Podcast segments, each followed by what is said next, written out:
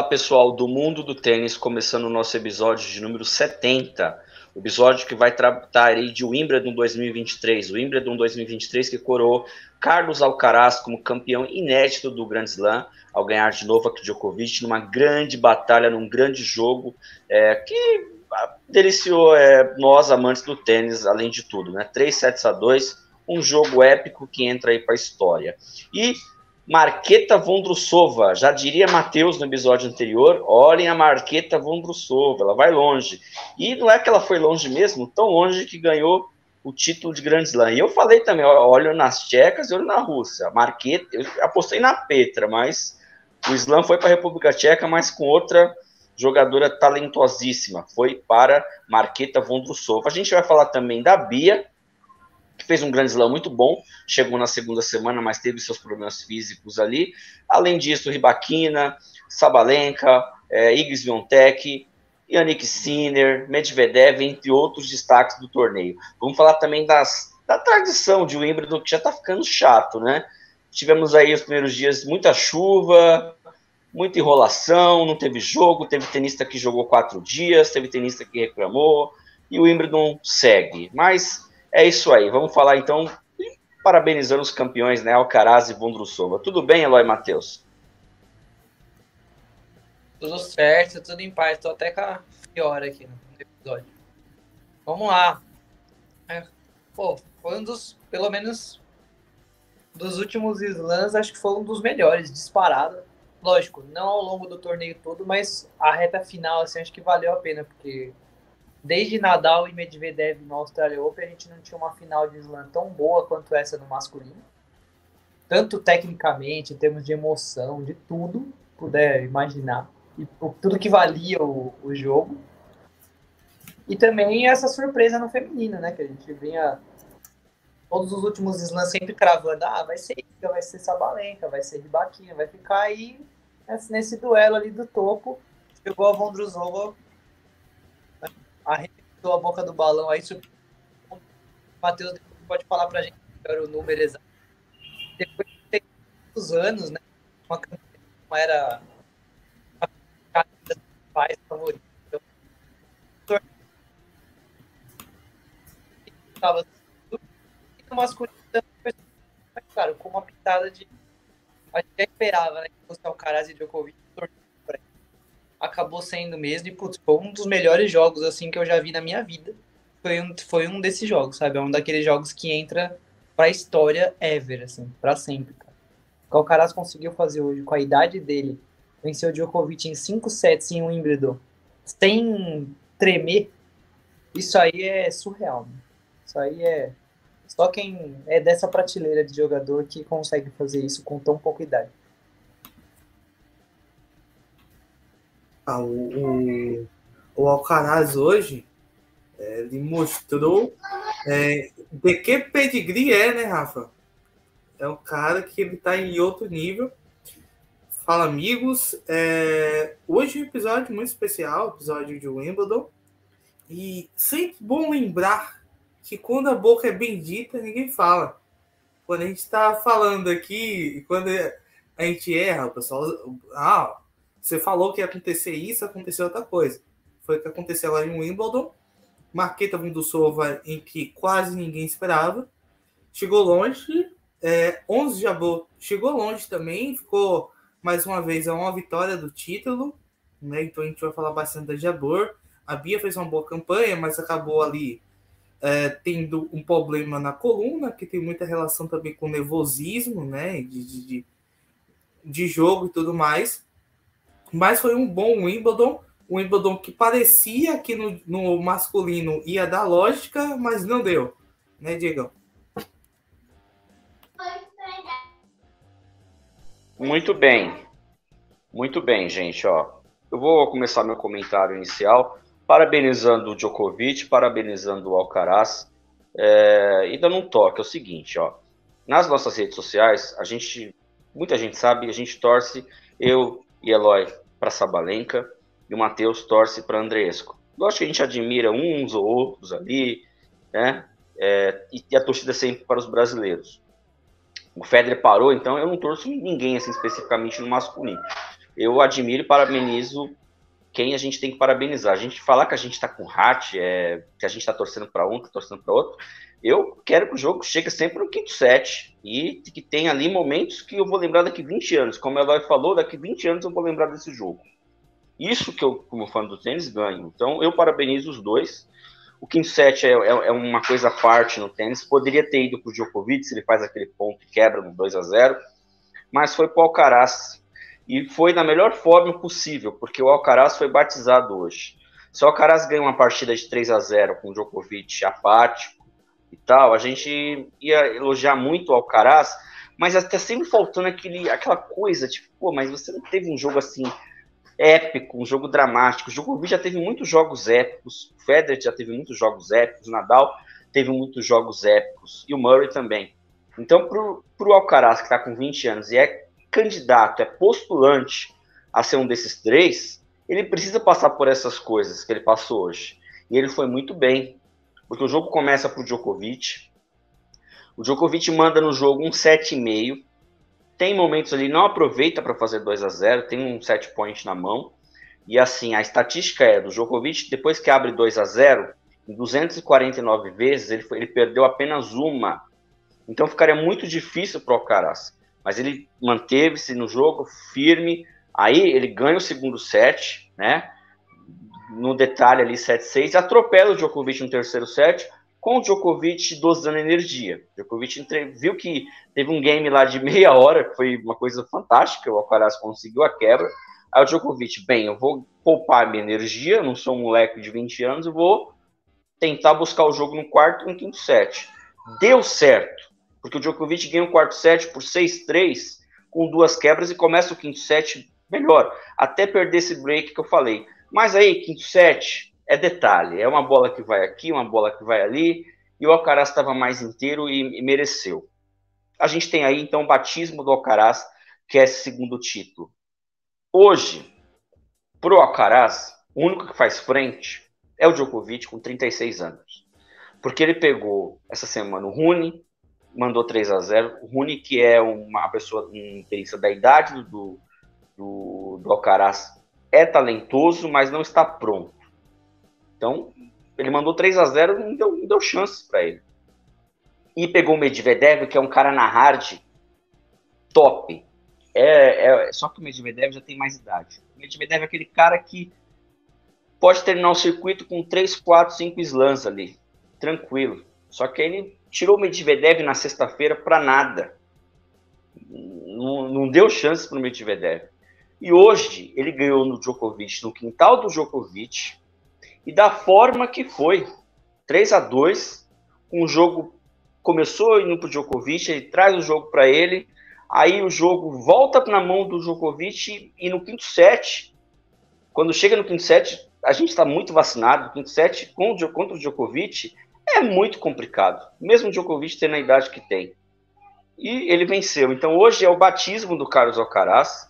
O Carlos Alcaraz é o tenista da geração. O Carlos Alcaraz é o tenista a ser batido no, no sentido de futuro. O Djokovic, se ele quiser amanhã encerrar a carreira dele, ele encerra como o maior nos números, 23 títulos de Grand Slam. Tá tudo bem, a história do Djokovic já está escrita.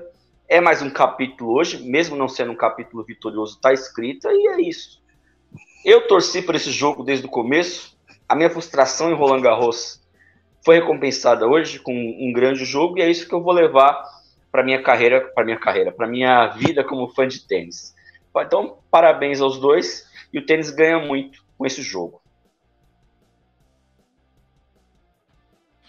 Ah, ganha demais. Ganha demais porque assim, lógico, eu tô falando muito baseado na experiência que eu já tive, né, com assistindo os jogos e acompanhando tênis há, sei lá, uns 20 e tantos anos. O, esse jogo foi basicamente a mesma coisa que os jogos de Nadal e Federer 2007 e 2008. Era um jogo que o tempo inteiro podia cair para qualquer lado, um, o jogo mudava de mão toda hora. É um duelo mental assim, físico absurdo, no, no limite do limite o tempo inteiro. Então, para mim, realmente é uma das finais assim da história do tênis e pelo que o Alcaraz conseguiu fazer, é o que a gente falou. ele fez um feito que, assim, hoje, com o Nadal fora, né, da, de atividade, pelo menos por enquanto, ele conseguiu o feito mais difícil da história do tênis atual, que é ganhar do Djokovic na grama. Então, o que ele conseguiu com a idade que ele conseguiu, com a maturidade que ele demonstrou na quadra e com a melhoria que ele demonstrou depois do que aconteceu em Roland Garros, assim, Alcaraz com certeza se, né, se credencia para ser um dos maiores da história, se, lógico, nada de grave ocorrer em termos de lesão, se tudo né, correr da melhor forma possível, Alcaraz estará na prateleira aí do, do, ou do Big Three ou próximo a eles em longos anos, porque assim, da geração dele não tem ninguém que tá no mesmo patamar. Ninguém. Então, ele se adaptou muito rápido, com muito pouca idade, com muito menos esforço que o próprio Nadal, por exemplo. Então, o Alcaraz tem tudo aí para dominar, principalmente quando o Djokovic parar. E claro, a gente viu o Djokovic um, acontecerem coisas que normalmente não acontecem com ele, mas porque assim, ele foi exigido no 110% e ele já não tem mais 20 anos de idade. Então, assim, chega uma hora também que pesa, né? O... Tanto a questão física quanto mental, assim, do desgaste mesmo. Ele tá já com idade mais avançada. Então, pô, ele pegou um menino que tem praticamente quase metade da idade dele, tá no, no ápice, né? No físico, assim que ia podia trocar mais três horas de bolinha ali tranquilo. Então, normal que o Djokovic pô, cometeu um ou dois erros ali que normalmente ele não cometeria. Jogou mal um set inteiro, coisa que é muito raro, né? Mas assim, a gente vai aos pouquinhos ver isso cada vez mais acontecer. Foi a mesma coisa com o Federer, foi a mesma coisa com o Nadal. Em algum momento acontece com todo tenista, é normal. Né? Ele não vai conseguir jogar como se tivesse 28 anos a vida inteira. Então, acontece um errinho a mais, um erro ali. Os big points acabaram decidindo o jogo e o Alcaraz ele mostra que ele é bom tenista, inclusive nessas horas, né? Na hora H, o menino joga muito, ele tem coragem, ele dá deixada, ele é da lobby, ele é maluco, mas no bom sentido.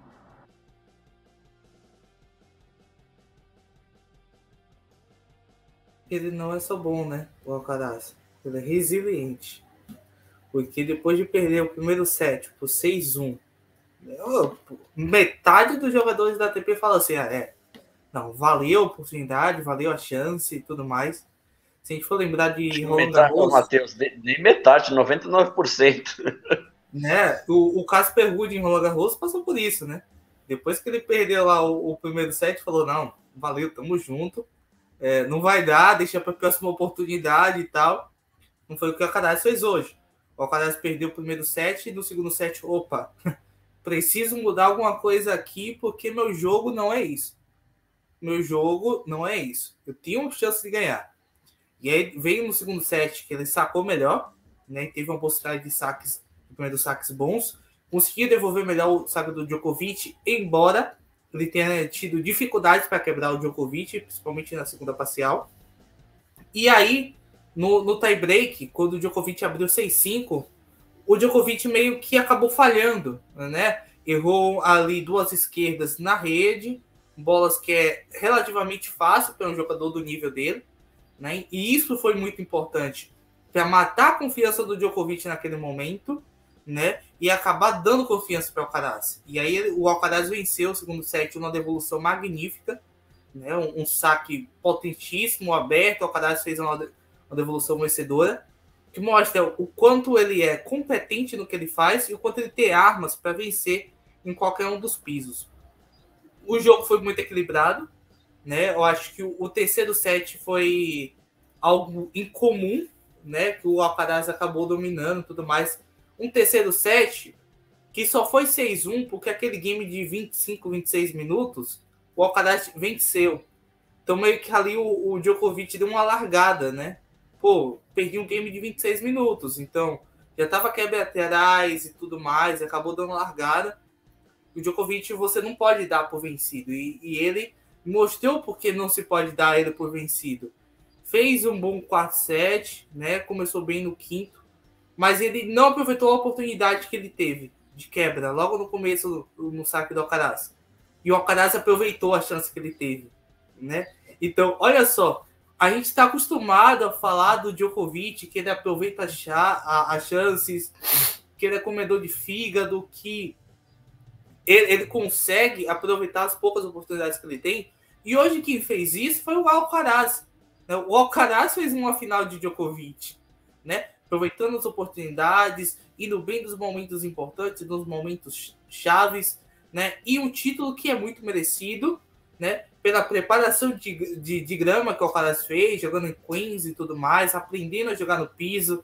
Olha, eu tenho pouco, pouco ritmo ainda na grama e tudo mais. Eu posso jogar um torneio antes.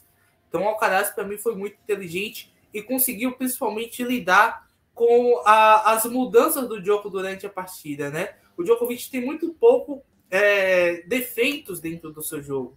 Então, é um ou outro. Então, por exemplo, é, não termina o ponto de qualquer jeito, não erra o ponto, sempre dá uma bola mais para outro lado, joga a bola para o Djokovic se mexer, bota, joga a bola para o Djokovic fazer um voleio. Pontos importantes foram decididos desse jeito. Ele não desistir do ponto, sempre jogar a bola do outro lado, que já é uma característica dele. E hoje ainda foi mais importante. Então a gente viu o Alcaraz fechando games com passadas em winner, né? A gente viu ali no momento no 0-1, 40-0, que é dessa imagem aqui. Para mim foi um momento chave do jogo, por isso que eu coloquei no slide e tudo mais. Que o Djokovic poderia quebrar né, e fazer 2 a 0 no quinto game e ter uma grande vantagem. E o Djokovic errou esse, esse swing vôlei né, na rede. A quadra toda aberta, ele acabou errando o swing vôlei e tudo mais. Uma chance que é dolorosa e uma oportunidade que o Djokovic geralmente não perde. Né? Então foi um jogo que foi bastante equilibrado entre dois grandes jogadores e um Alcaraz que fez uma partida aí digna de Djokovic e um Wimbledon. É, que eu falei, né? Ele ganhou, ele ganhou, igual você falou, Matheus, ele ganhou um jogo da maneira que o Djokovic vence quando o jogo aperta, né? Sempre tirando ali um coelho da cartola, sempre na regularidade, na consistência. Então, uma, é um recado para o resto do circuito, né? Porque o Rune, Medvedev, Sinner, ele tá botando esses caras no bolso, né? 20 anos de idade, dois grandes lances e não, e não ganhou o Roland Garros ainda. A formação dele é Saibro. Olha que ironia, né, gente? Ele tem um título na grama e um título na hard. Então tem tudo aí para ganhar vários grandes lances, fechar, fechar o slam e colocar o nome dele na história do tênis. A gente está vendo aí o Big Three acabando, então é o cara mesmo da próxima geração, né, Eloy? Com toda certeza. Esse, né, o Alcaraz está na mesma prateleira aí de, de potencial. Tem estrela, tem todas as, todas as características. Joga fácil em qualquer piso, o jogo dele encaixa em qualquer lugar. Ele já é mais completo, né? Mais cedo até do que, os, né, do que o Nadal, por exemplo. Então, assim, ele tem um potencial enorme. Porque gigante. até o Federer, o Federer foi começar a ser o Federer com 21, 22. Sim. Ele tem e, 20 só, né? Sim. É que o Federer, digamos, tecnicamente sempre teve, né, todos os, digamos, todos os golpes, né, assim, do, todos os fundamentos, ele era bom Mas em... eu vou falar uma coisa, eu acho que o Alcaraz mentalmente vai ser mais forte que o Federer. Essa é a vantagem, é que mentalmente ele já demonstra mais maturidade, ele, né, ele tem essa mesma Djokovic do Nadal. Só que, por exemplo, ele voleia muito melhor que o Nadal voleava quando tinha a idade dele. Ele tem uma adaptação, né, na hard e na grama já mais atual, assim, né, de um tênis mais moderno, né, menos saibreiro, né, que, que os espanhóis tinham antigamente. Então, ele tem todo o potencial do mundo, gente. Só pelo que ele fez hoje, alguém não peidar diante do, diante do Djokovic no quinto set, da forma que foi, só isso já mostra a grandeza dele, entendeu? O, potencial e a capacidade que ele tem. Foi o jeito que o jogo aconteceu. É surreal ele ter conseguido ganhar esse jogo da forma que foi, depois de, como o Matheus falou, depois de levar 6-1 no primeiro set, de olhar para outro lado e ver né, o maior vencedor de todos os tempos, podendo fazer recorde, ele ganhar um tie-break depois do Djokovic tá com a maior sequência da história de tie-breaks vencidos seguidos. Então, assim, o que o Alcaraz fez hoje, ele só rompeu barreiras, entendeu? E é realmente é uma passagem de bastão, né?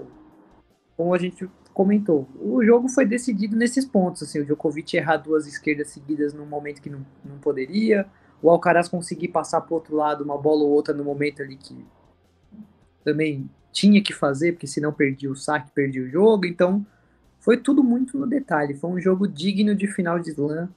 Cinco sets bem jogados o tempo inteiro. Top. Assim, tipo, o melhor que a gente poderia ter hoje do tênis atual no masculino a gente teve. Isso que importa. Bacana. Eu vou passar o comando agora, pessoal, para o Matheus. Ele vai continuar o episódio. No final, o Matheus vai falar da promoção. E é isso aí, gente. Parabéns para os dois. Parabéns também para Vondrusova. Segue aí o mundo do tênis. Abraço. Seguimos eu e o, e o Rafa aqui. Vamos falar um pouquinho sobre polêmica, né, Rafa? Porque para dar um, uma esquentada e tudo mais, eu coloquei aqui a imagem na tela do, do Djokovic, né? Mandando beijinho aí para a torcida e tudo mais, o momento polêmico do Djokovic. É, como que você vê nessas reações do Djokovic em relação ao público? Né? A, a, torcida contra o Djokovic em boa parte do torneio e hoje também, principalmente depois que ele deu uma raquetada no poste, então isso foi ainda um pouco pior, né?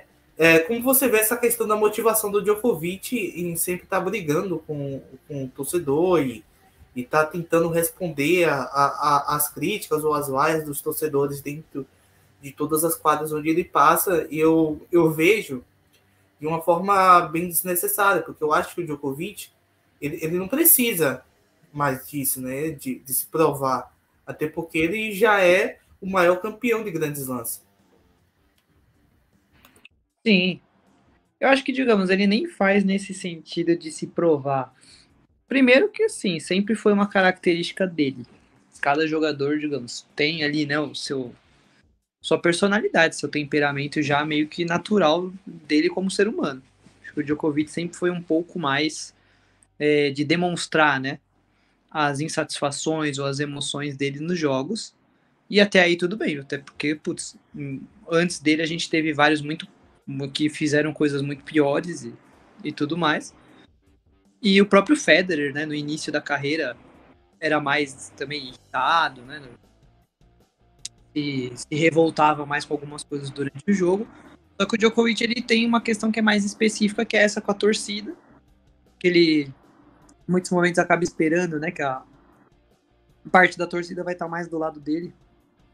E eu imagino, né, que deva vir essa, esse pensamento, essa sensação, né, de pô, mesmo que quando não é o Federer ou o Nadal contra ele, as pessoas estão torcendo contra ele, entendeu? eu imagino que ele realmente tem essa sensação, né, de que tão, pô, pessoa, o povo tá sempre torcendo contra, sempre zicando, sempre agorando, sempre torcendo contra. E ele mesmo já deu várias entrevistas falando que se alimenta disso, que isso vira motivação para ele, que ele acaba usando como combustível dentro da quadra.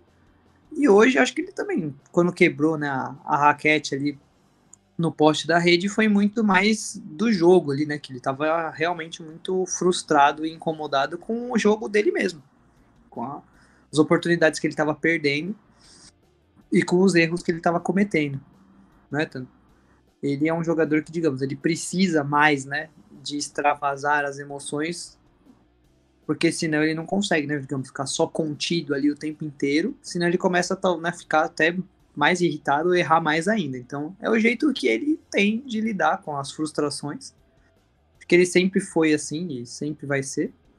Mas não vejo assim, né, com nossa, com tanto julgamento, tanto sabe, com tanto peso como muita gente vê, né? Acho que lógico, é um a forma, né, de hoje, né, de lá no de bater no poste e tal. Tem outro, talvez tenha outras formas, né, de demonstrar esses incômodos ali mais verbalmente, às vezes, né, reclamando, xingando com ele mesmo, assim, né, esbravejando, mas digamos, dentro da dentro do possível não é também a coisa mais grave do mundo e assim, a gente acaba tendo muito muita comparação com o Nadal.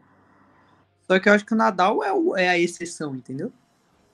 Não que, nossa, o Djokovic é uma exceção negativa porque ele faz essas coisas. Na verdade, assim, acho que quase todos fazem. Entende? de reclamar, de xingar, de fazer alguma coisa ou outra. Nossa, ficou meio que mal acostumado, né?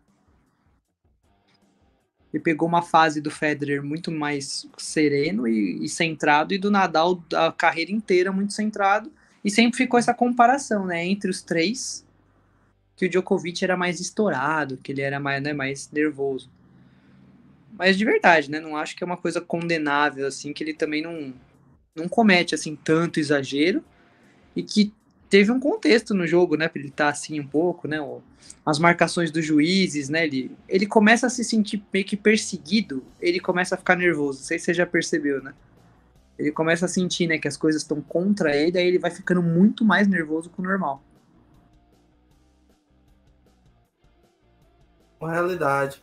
E essa comparação aí, o Rafa, Nadal e Alcaraz, né, o Wimbledon fez essa comparação, Nadal vencendo Federer em 2008, que era o, o grande nome a ser batido na grama, e hoje o Alcaraz vencendo o Djokovic, que é atualmente o nome a ser batido na grama, de maneira bem parecida ali, contando com um erro não forçado de direita, tanto do Federer quanto do, do Nadal, é, ou do Federer quanto do Djokovic, desculpa.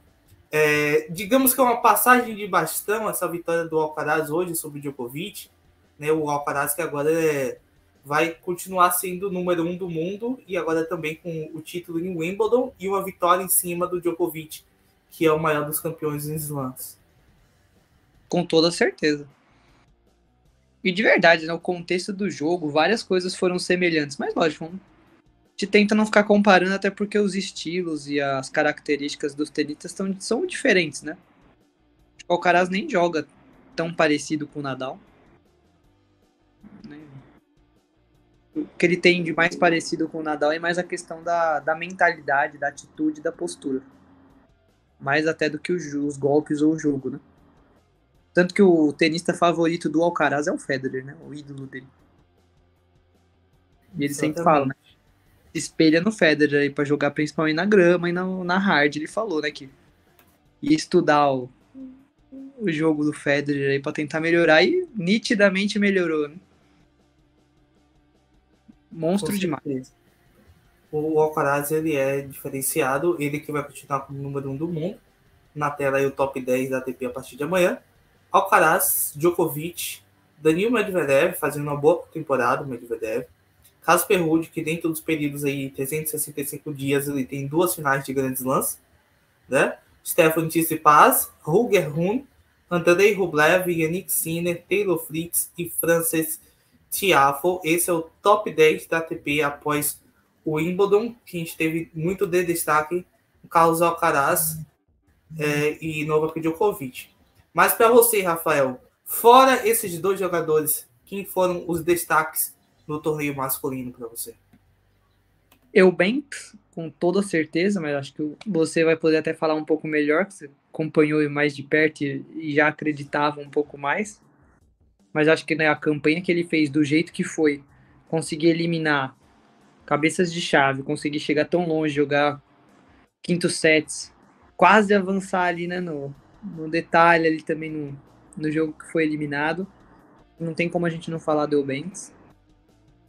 E mais um tenista né, que, digamos, meio que aparece pro, pro mundo já um pouco mais, mais velho, né? Não como um Alcaraz, mas já dos 25 para cima mas jogando muito bem, pode incomodar muita gente assim nas vidas de hard e de grama, o jogo mais rápido.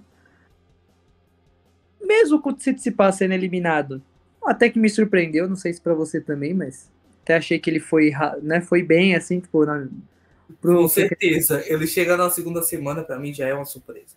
Então, para ele ter jogado e assim quase passar, né, ainda jogou cinco sets quando foi eliminado, pô, podia ter chegado longe Acho que o Sinner ter ido até a semifinal foi bom também. Ele mostra, né, que na grama ele é um tenista perigoso, a la Berdych, talvez. E vira e mexe, se tiver uma brecha ele pode chegar eventualmente numa final, pode chegar né, a incomodar. Quem mais? O Medvedev, né? porque a gente também não estava com uma expectativa né, tão gigantesca, mas a gente não duvida nunca mais depois do que ele fez em Roma. Então, Sim, ao mesmo tempo a gente não cravava que ele ia chegar tão longe, mas ele foi super bem. Só que. Jamais também... duvidar do robozão. Exatamente, não dá.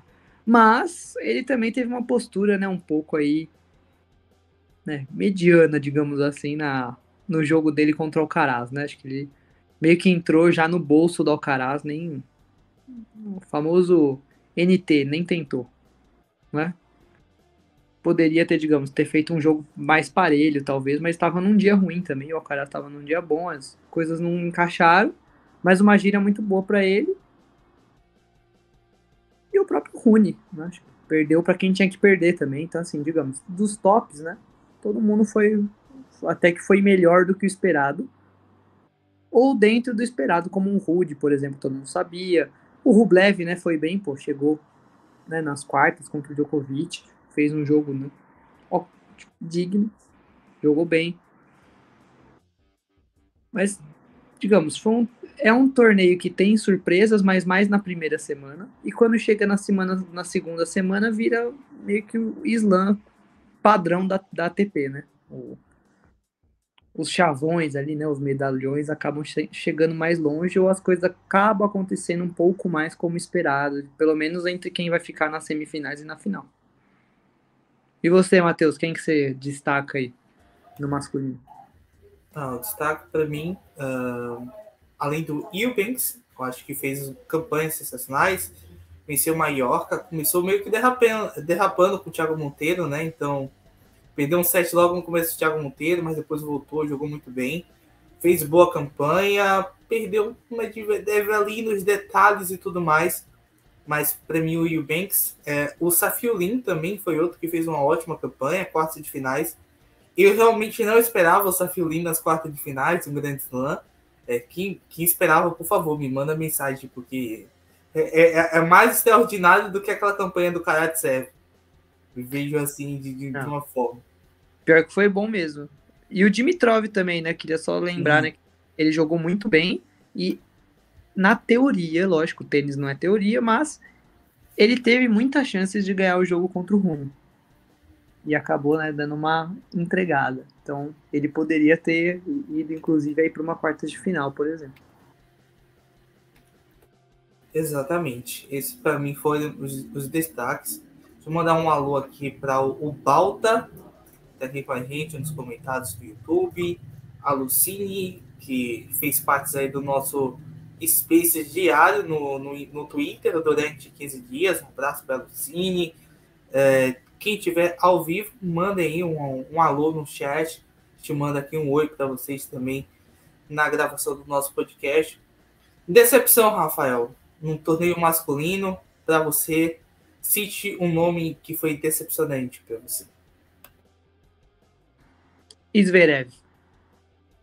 Eu achava, né, que pelo que ele tinha apresentado no, em Roland Garros e nos últimos torneios, eu achei que ele poderia incomodar mais, que ele estava com uma chave muito baba não pegou ninguém assim na, até a terceira, quarta rodada. Então eu achei que ele poderia ter incomodado mais ou chegado mais longe. E claro, assim, não dá pra gente chamar de decepção, né? Como a gente falou, assim, o, eu acho que foi decepcionante a forma como o Sinner perdeu pro Djokovic, mas não o resultado, porque chegou até a semifinal. Não dá pra falar que foi decepcionante, entendeu? o Medvedev ter perdido do jeito que foi para o Alcaraz, mas o resultado não foi decepcionante, entende? Então, assim, acho que alguns duelos ou jogos acabaram sendo não tão disputados como a gente achou que seriam, mas os resultados foram bem dentro assim do esperado, né? Acho que quem mais me decepcionou assim nesse sentido foi mais o Zverev mesmo, que eu acreditava que um pouquinho mais longe.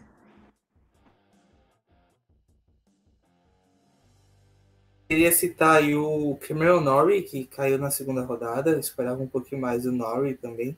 Não que esperasse demais, mas esperava pelo menos uma campanha mais digna do, do Norrie.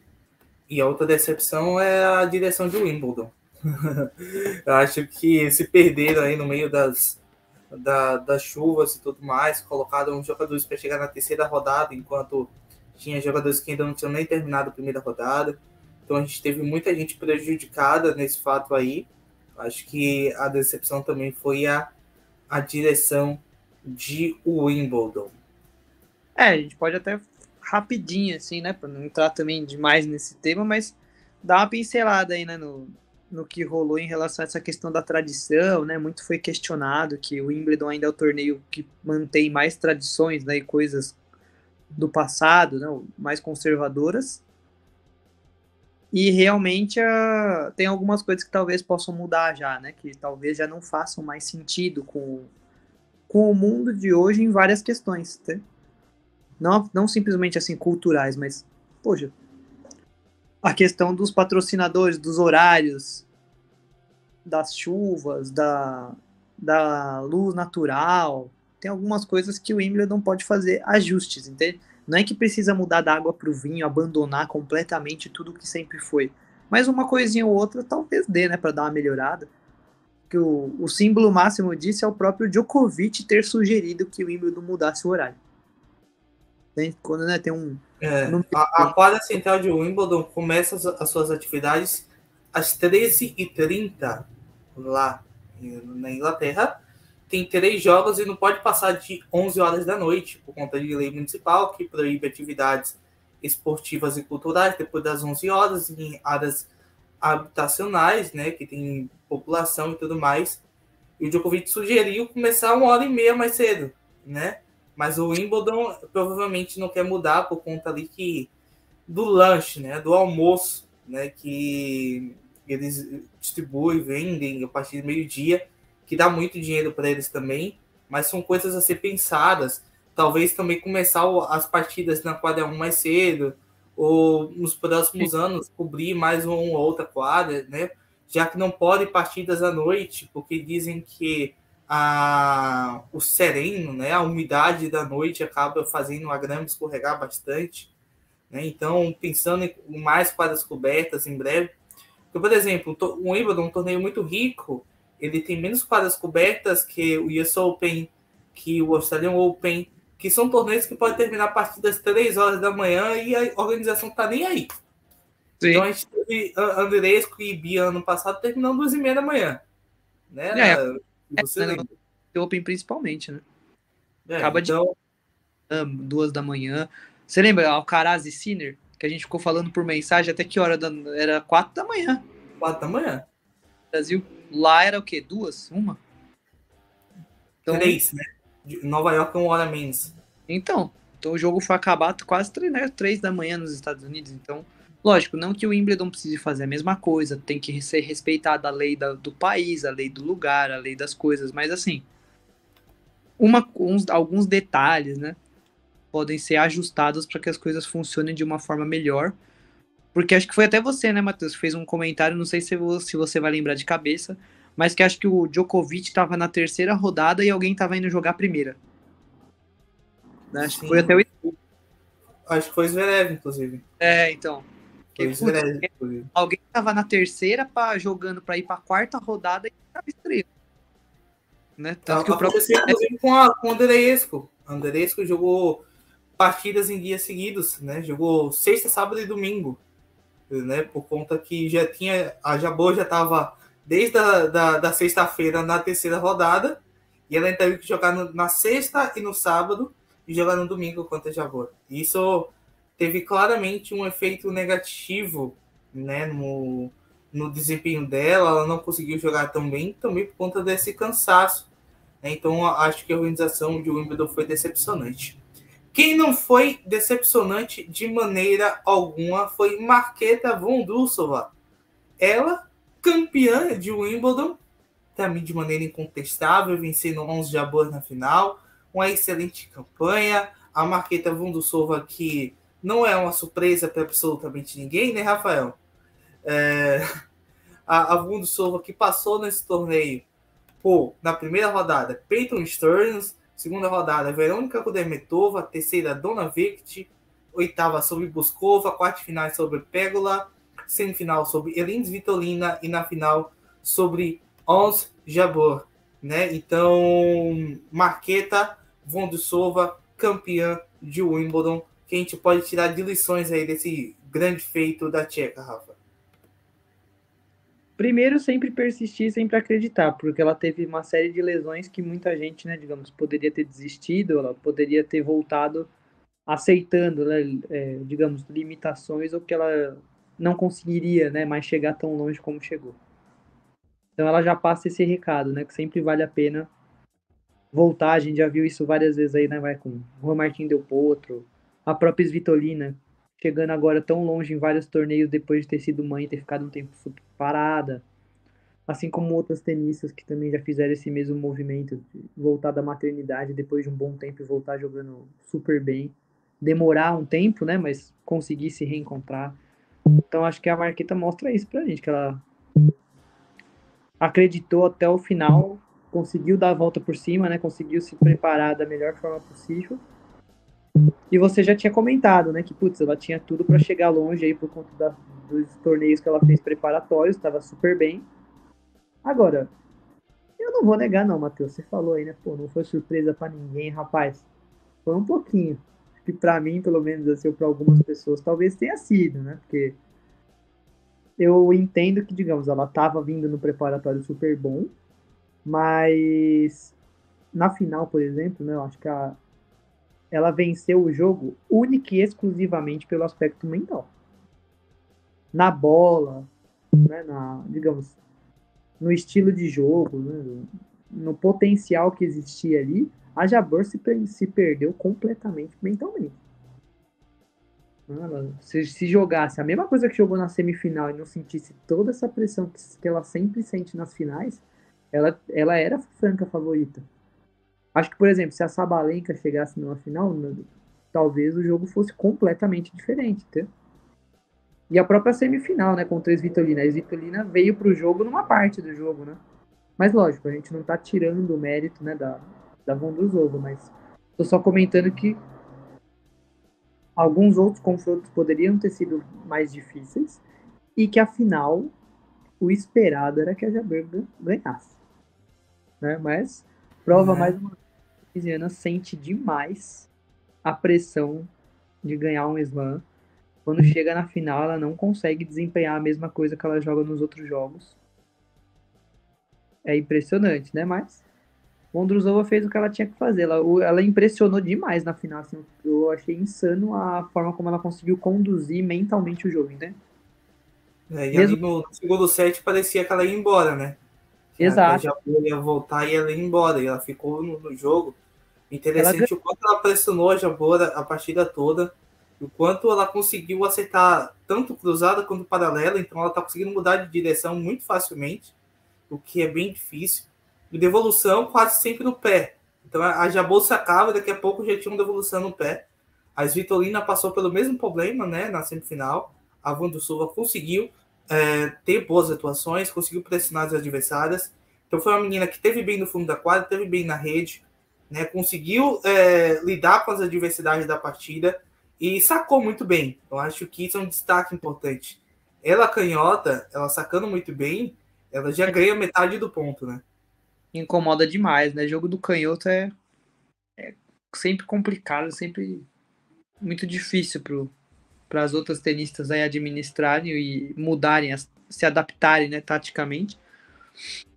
Mas acho que realmente assim, o, o ponto forte dela no torneio inteiro foi acima de tudo essa parte mental, essa frieza, né? tanto na principalmente nos jogos finais, porque ela teve tudo para perder da Pegula tem até aquele meme, né, que tiraram o print da, da, como que ela ganhou aquele jogo, né? Ela tinha, se eu não me engano, ela tinha perdido um set, tava com 4-1, 3-1 atrás e break contra. Tava tinha tudo para ela perder e ela conseguiu virar. E depois ela sempre chegando, digamos, meio que como não favorita, né? Nos, nos confrontos e lidando super bem, né? Sem sem afobar, nem entrar mal nos jogos. Acho que ela sentiu um pouco de pressão, tanto para ganhar da Svitolina, quanto em algum determinado momento na final. Mas ela conseguia persistir ficar né, no jogo. Esse aí mesmo, Matheus. Mostra aí pra galera. A Marqueta venceu esse torneio, né? Ela tava sacando em 30 40 com a Pegula com 4 a 1 no terceiro set. Ela conseguiu virar a partida contra a Jéssica Pegula. É, mental, jogo é, aliado à qualidade que ela tem em todos os níveis. Uma jogadora aí que, ficando bem fisicamente, Rafa, deve continuar dentro do top 20 por muito tempo. Com certeza. Só não, assim, lógico. Acho que ela também conseguiu conquistar esse torneio por conta, né, do, dessa parte do, do mental, principalmente. Mas ainda acho que, por exemplo, ela não é, pelo menos nos outros pisos, né, fora da grama, não vai entrar como favorita, por exemplo, diante de um duelo contra uma Iga, contra uma Sabalenka. Né? Acho que ela também vai encontrar certas dificuldades. Entende? Não que ela vão, nossa, chegou para ganhar, entende? Vários slams ou vários torneios consecutivos. Acho que ela vai agora ter muito mais potencial de incomodar, mas que ainda vai ter, digamos, um, um domínio, né? De Sabalenka, e Ribaquina no circuito. O que, que você acha aí, Matheus? Acho que a Vondrousova ela tem condições, eu acho que ela precisa mesmo de, de confiança, diferente da Raducano, por exemplo. Vamos sempre citar a Raducano como um exemplo negativo, né? A Vondrousova ela já estava no circuito, ela já estava acostumada a jogar essas partidas, a ter essas atuações, e, e ela já tinha feito final de Grand Slam em outro piso, no Saibro, que é totalmente o inverso da grama. Né? Então, a, acho que a Vondrousova pode fazer mais ainda no circuito, ela tem qualidade para isso, e ela, para mim, me surpreendeu positivamente nesse torneio em Wimbledon, e com muita atitude, né? com perseverança, ela conseguiu ir longe e vencer no seu primeiro Grand Slam. E, Rafa, estatística, nesse momento, Vondrousova tem mais feitos em grandes lãs que a Arina Sabalenka. A Vondrousova tem um título em uma final e a Sabalenka tem um título em uma semi, Rafael. Merecidamente, né? Porque a, digamos, a Sabalenka poderia nesse ano ter chegado em todas as finais. Digamos, até pergunto para você, a Sabalenka pipocou? Ah, Matheus, eu vi lá, né? Você, não, eu imagino que para você ela pipocou, né? Que você até comentou lá no Twitter, mas eu não achei pipocada assim de nível, por exemplo, lembra do, daquele jogo do Botite que a gente ficou pô, meia hora falando da pipocada? Pô, a pessoa tem 5-1 e saque e perde o jogo. Né, eu acho que a Sabalenka não foi nesse nível, assim, de dar uma entregada, de, nossa, de completamente travar, parar de jogar, assim, quando viu que, que tinha que ganhar, né, que tinha que fechar o jogo. Mas eu acho que ela sente sim a pressão de ter que ganhar um outro slam e de ter que ir bem sempre? E do número um.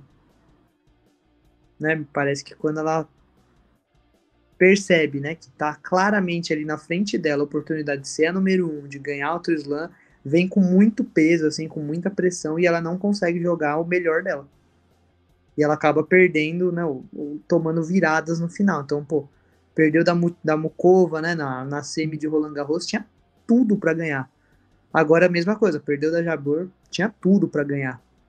Então, a Sabalenka realmente não tem sido uma pipocada, mas eu acho que ela vai precisar fazer esse ajuste, né? Uma correção psicológica que acabou acontecendo nos últimos dois torneios, entende? Nos dois torneios pesou a mesma questão no mesmo momento. Então, assim, você vê que tá é um, um certo padrão, né, que tá acontecendo com ela. Uh, a Jabboa também, outra boa campanha. Terceira final de Grand Slam, terceira derrota. Ela que perdeu da Sova na final de Wimbledon. Perdeu no US Open para Iga Swiatek, um jogo que ela teve chances. Perdeu ano passado também para Helena Rybakina em Wimbledon. Terceira derrota em final de Grand Slam. O aspecto psicológico tem pesado contra um Jabboa, hein, Rafa? ela que consegue boas atuações, talvez para mim fosse a melhor jogadora em quadro e tudo mais, mas não conseguiu ficar mentalmente dentro da partida e acabou sendo superada novamente numa final. Sim. Né, dá para ver que ela sente muito, né, a, pressão nas finais de slam. Tá realmente difícil para ela quebrar essa barreira. E acho que ela demonstrou claramente até né, na entrevista depois do jogo que provavelmente ela tinha consciência de que essa era a melhor oportunidade, entende? Nas outras oportunidades, ela estava enfrentando tenistas do mesmo quilate, ou até melhores do que ela. Não talvez no piso, né, específico, por exemplo, na grama, naquele momento, talvez ela possa ser considerada melhor que a Ribaquinha. Mas tenistas que nitidamente você vê que assim, pô, é número 1, 2, 3 do mundo, que vai, né, que vai ficar aí, né, no top 10 há um longo tempo, que tudo bem, entende? Que é, perder ali uma final ou um jogo daquele ali, que é normal, tá tudo dentro do esperado. Agora, esse torneio acho que era a final que ela tava mais favorita, né? Inclusive por ter eliminado a Sabalenka na semifinal. Acho que ela chegou com muita moral, mas todo esse peso, nossa, ela sentiu demais o, a partida depois do depois de um determinado momento do 4 a 2 do primeiro set. Tava, se eu não me engano, tava 4 a 2 para ela ela estava jogando muito bem e ela começou a perder oportunidades e assim ela demorou demais para tentar voltar ao que ela estava apresentando no começo do jogo, entende? Ela, né, mentalmente escapou, né, oscilou e não voltou, cara. Então, chama atenção também é isso, né, que ela tem que jogar meio que do início ao fim no mesmo mood. Ela não tem muita dificuldade, né, de fazer oscilar e voltar, né, pro, pro centro, assim. Parece que quando as coisas começam a dar errado, ela, se, ela vai se perdendo cada vez mais, né? Ela, ela fica muito mal com ela mesma. Não sei, Matheus, o que, que você acha? Acho que ela acabou sentindo realmente a final, e diferente da Sabalenka, né, na semifinal, a Vondrousova não deixou ela voltar pro jogo, né? A Vondrousova fechou as portas acho que quando você é muito habilidoso, é, na hora H você sente um pouquinho mais do que um jogador que é mais porradeiro. O jogador que é porradeiro vai fechar o olho e vai bater. O jogador mais habilidoso vai pensar sempre no que vou fazer, nesse ponto, próximo ponto, nessa próxima batida. E, e a Jabô sentiu. Né? E, e, essa questão psicológica também é importante já leva em consideração, já muda também o nosso foco da, da conversa, o Rafa, para a Bia, né, que caiu para Ribac, não pode desistir, ela teve, deu uma, uma travada na, na lombar, é, e, e, digamos que tem muito a ver também com o aspecto psicológico da coisa, né? Quando você está dentro de um ambiente de muita pressão, o, o seu físico, é, seus golpes, eles já não são mais o mesmo. Então, tem pessoas que conseguem aguentar fisicamente, é, mentalmente essas partidas, casos do Djokovic, por exemplo, que é, aguenta fisicamente essas partidas, mas a gente viu um Alcaraz sofrendo com câimbras em Roland Garros, muito por conta dessa pressão e aspecto psicológico. A gente viu, viu a, a Jabor é, também sofrendo com isso na final. Eu, eu, considero que essa Balenca também sofreu com isso na semifinal contra a, a, a Jabor.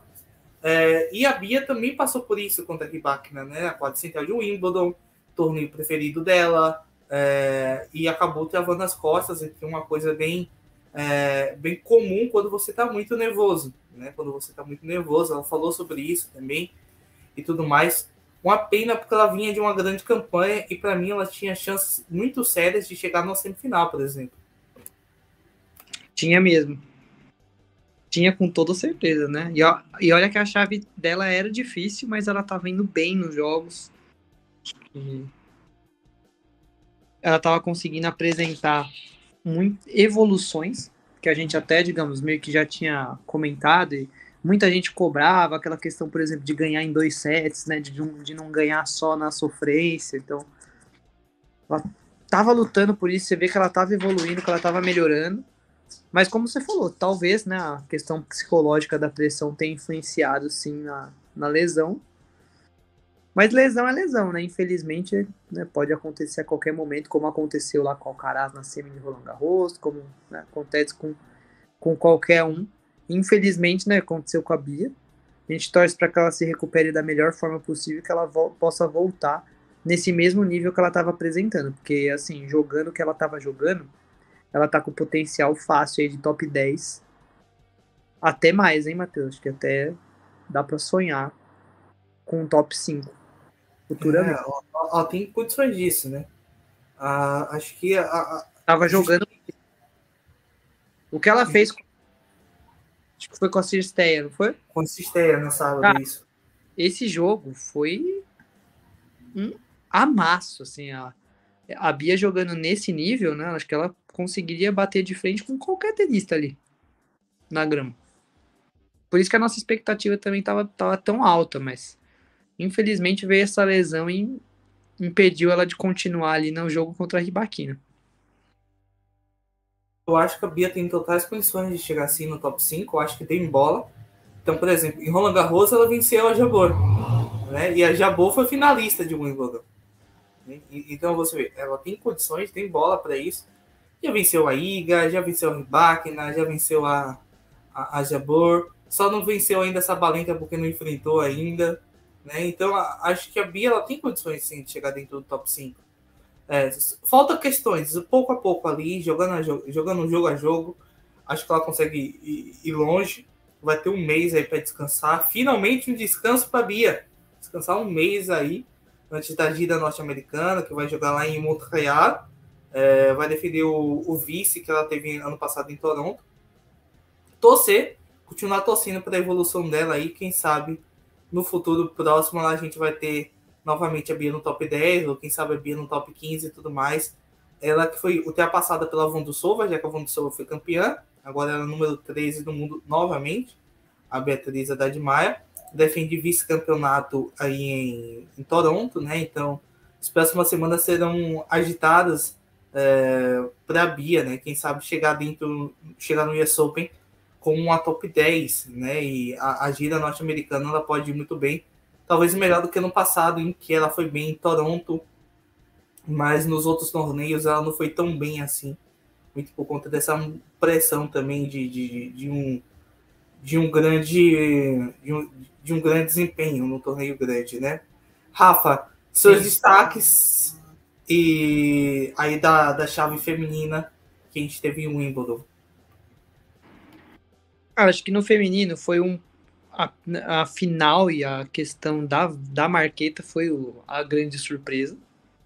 Um, pelo menos para mim, né? Acho que para a maioria que não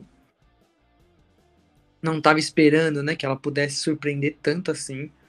Acho que a Esvitolina, não que seja uma surpresa, porque ela já vinha jogando bem, mas acho que ela jogou demais nesse torneio. A Azarenka fez um ótimo torneio, inclusive com, com um grande potencial né, de ganhar da Esvitolina, né? Foi um jogaço, foi decidido no, no detalhe do detalhe, né? No, no super tie. E foi, eu acho que, talvez o jogo do torneio, não sei o que, que você acha, ou talvez Sabalenka já, mas acho que Svitolina e Azarenka foi o, um dos melhores, se não o melhor jogo do feminino um jogaço. Mas também, lógico, destacar que a, a Iga, né, digamos, mesmo não chegando tão longe, mas não foi mal, né? Muita gente falava, ah, né, ganha só, só ganha no Cyber, né? Não vai chegar de jeito nenhum, né? Mas, pô, mostrou que ela tem condições, sim, de, de se adaptar, de se ajustar e em, algum dia talvez ser campeã de Wimbledon. Acho que a própria Sabalenka jogou muito bem até onde até né, o, o momento ali do duelo contra a Jabra jogou bem, desempenhou bem. Mas acho que o destaque mesmo para mim foi mais a Svitolina, grande campanha dela, da Azarenka, que poderia ter inclusive passado pela Svitolina e chegado numa semi.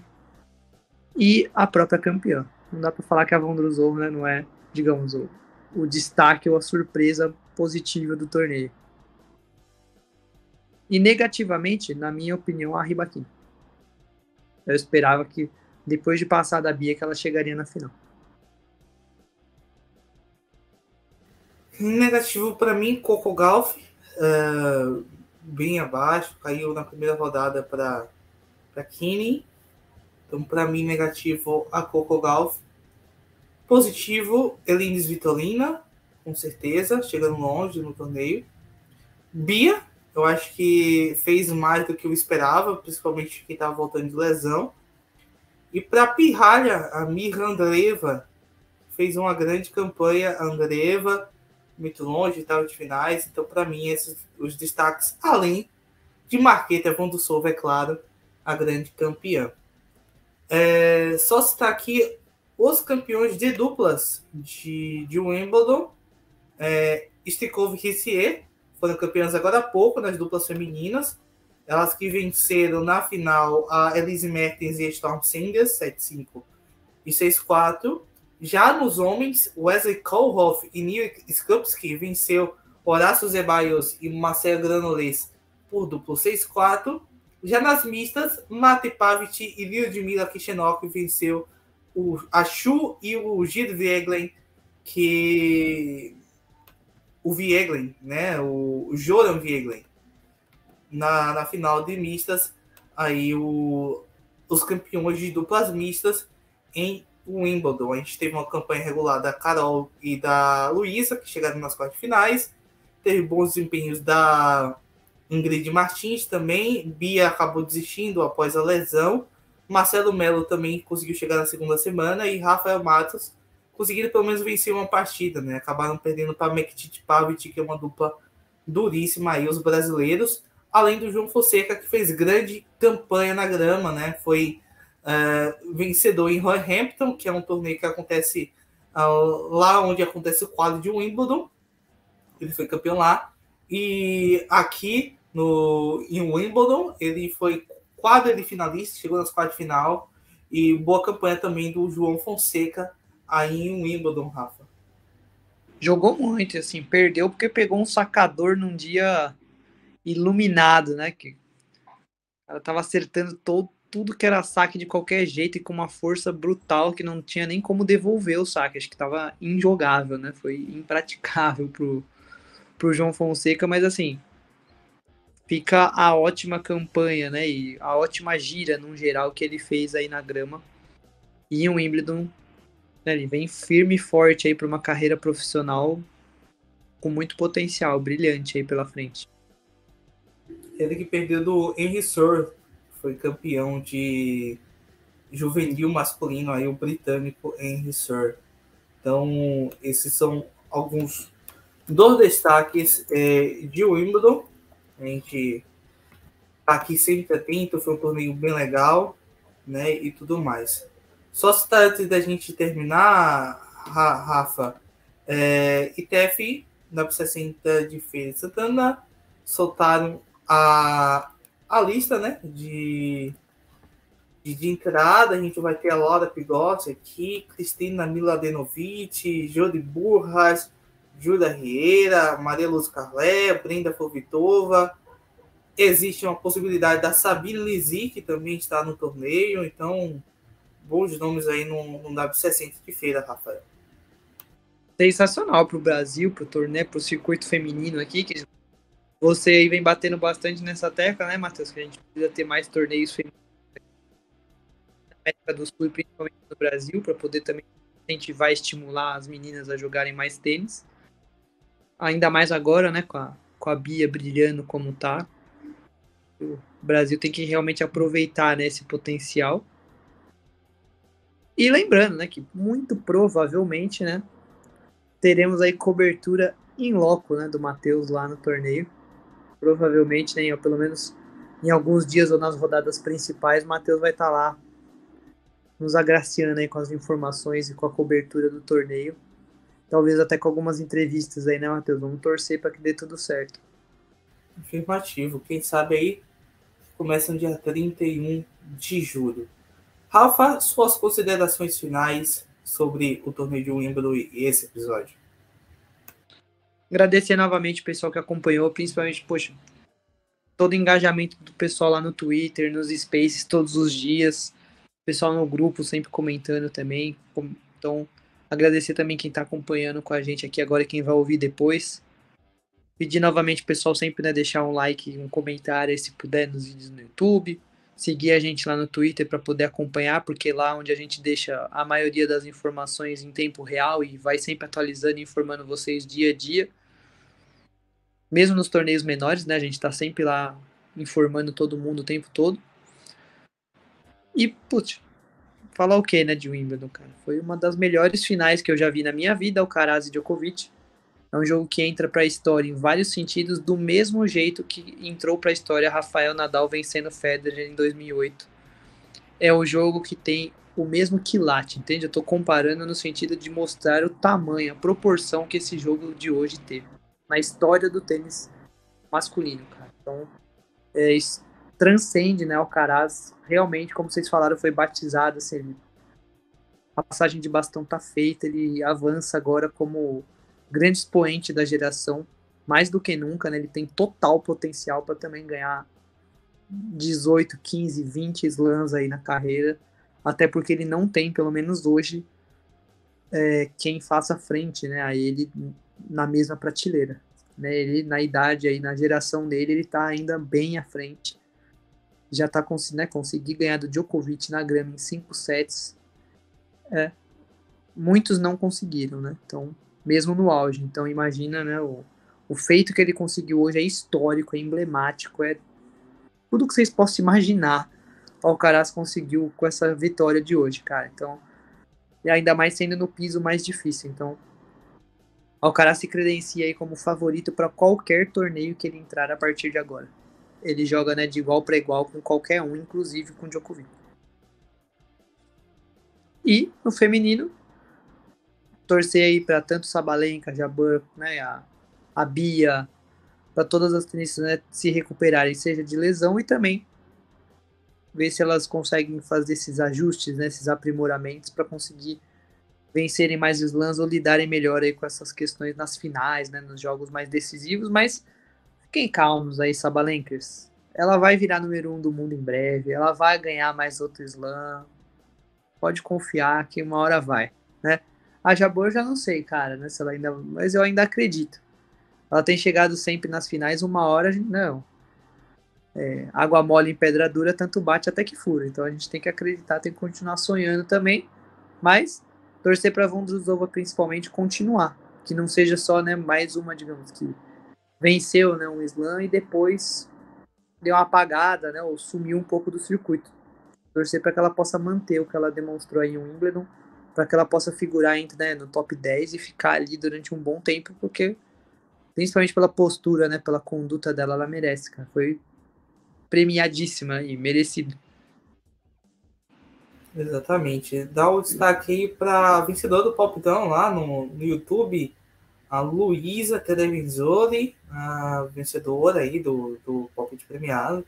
Então ela aceitou o vencedor, aceitou a, a, a parcial 3 a 2 e também aceitou a, o 7 e foi que mais chegou próximo no tempo de jogo. Então aí a Luísa entra em contato com a gente no Instagram, no Twitter ou no WhatsApp também lá no Mundo Tem, se estiver fazendo parte. Então aí a Luísa foi que mais se aproximou aí na tela a Luísa. Pessoal, a gente volta agora na semana que vem com 15-0, nossa programação normal de tênis, o Wimbledon acabou, agora vocês podem descansar. Agradecer a todo mundo que fez parte do Spaces lá no Twitter praticamente todos os dias. Pedro Dairel, né, o Papo de Tênis.